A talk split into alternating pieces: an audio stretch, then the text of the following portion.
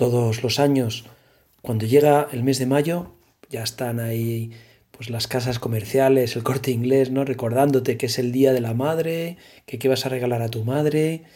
Y, efectivamente es el día de la madre y para los cristianos pues es, es el, mes de la Virgen, que es, es, nuestra, nuestra madre del cielo.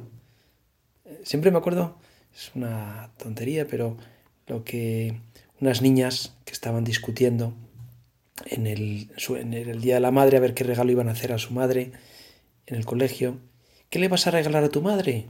Y entonces una le dice a la otra, tengo dos, la del cielo y la de la tierra.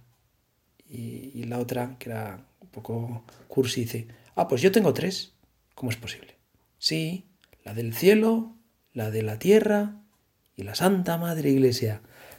¿Puestos a tener madres? Bueno, pues sí, la Santa Madre Iglesia es, es madre también ¿no? para este mes de mayo, pero nos centramos en la Virgen en la Virgen María.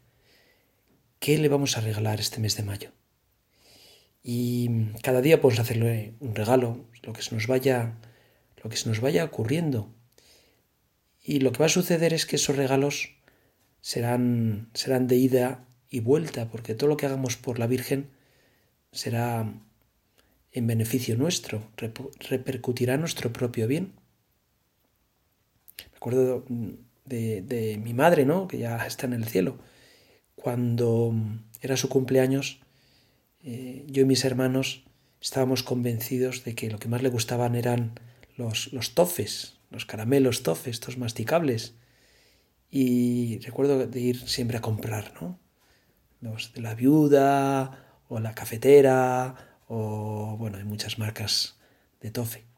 Y mamá, te hemos traído tofes. Entonces mi madre, muy contenta, ¿no? Nos daba un par de besos a cada uno y los guardaba en su armario. Y después lo que hacía con esos tofes es que no se los comía, sino que nos los daba a nosotros. Hoy te has portado bien. Toma, cómete un caramelo, un tofe de esos. Y lo que era el regalo que le habíamos hecho a mi madre, al final terminaba en, nuestras propias bocas, nos lo comíamos sus hijos. Siempre, siempre he esto, que es lo que hacen las madres, ¿no? Que, que cualquier cosa que hagas por ella al final te devuelven más. Por eso este mes de mayo, cualquier cosa que hagamos por la Virgen, detalles de cariño, a través de las oraciones, el rosario, visitas a, santuarios de la Virgen, romerías, cualquier cosa que hagamos por ella, estoy convencido que, que al final nos va a dar mucho más de lo que nosotros sepamos darle. Y, si no, pues las bodas de Cana, fíjate. Las bodas de Cana. Lo cuenta San Juan. Esas bodas que duraban varios días. Y, y cómo la Virgen cuando llegó ahí a Cana, pues enseguida ya se puso el delantal y hasta la cocina, ¿no? ¿En qué puedo ayudar? Y estando ahí, pues se dio cuenta que escuchó ruido de jarras rozando el fondo seco del tonel, las miradas tristes y la situación bochornosa de los, de los novios, qué vergüenza para los novios. Y, ya la Virgen se adelantó, se dio cuenta enseguida. Y no tienen vino, qué, qué terrible, no tienen vino y es, todavía quedaba mucha boda por delante. Y como la Virgen no esperó, sino que se adelantó. Haced lo que Él os diga.